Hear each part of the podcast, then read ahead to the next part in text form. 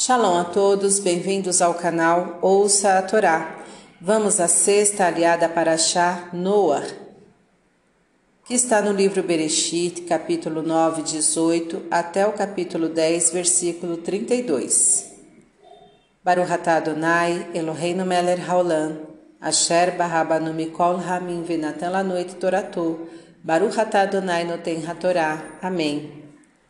E os filhos de Noé, que saíram da arca foram Sem, Ram e Jafete. E Ram era pai de Canaã, e a partir deles povoou-se toda a terra. E Noé começou a trabalhar a terra e plantou uma vinha. E bebeu vinho e embriagou-se, e desnudou-se dentro de sua tenda e adormeceu. E viu Ram, pai de Canaã, no Deus do seu pai, e contou aos seus dois irmãos que estavam fora da tenda.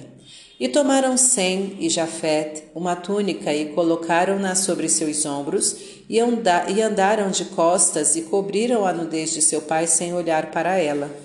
E Noé despertou do vinho e soube o que o seu filho menor fez. E Noé amaldiçoou Canaã, dizendo que ele seria servo de seus irmãos. E Noé abençoou Sem e Jafet. E Noé viveu novecentos e cinquenta anos e morreu são citadas as gerações dos filhos de Noé. Amém. Baruch atah Adonai, Eloheinu melech haolam, asher natan lanu torato toratemet, v'chayeu lanatá betocheinu, Baruch atah Adonai, noten hatorá. Amém. Vamos aos comentários desta aliá. A partir da uva, pode-se fabricar várias coisas vinho, geleia, bolos, etc. O vinho pode ser utilizado sobriamente ou exageradamente a ponto de embriagar. O homem é responsável pelo modo como utiliza as coisas, se para o bem ou para o mal.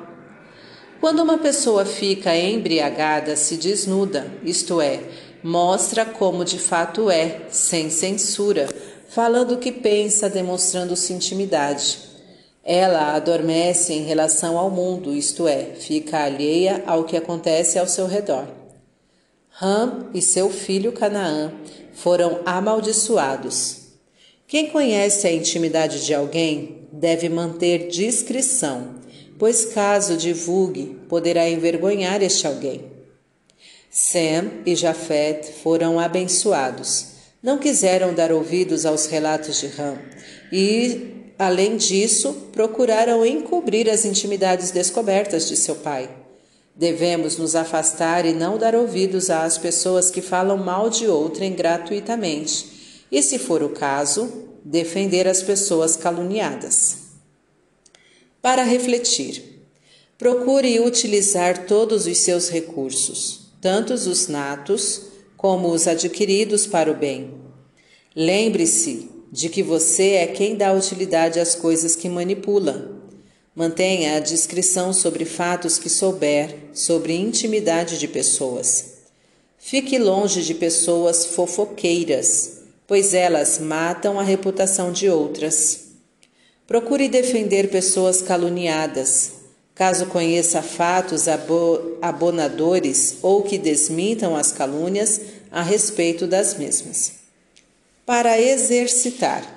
Não assista a programas de rádio e televisão que fazem fofocas sobre pessoas famosas. Fim dos comentários. Tá gostando do conteúdo do canal? Então curta, comenta, compartilha.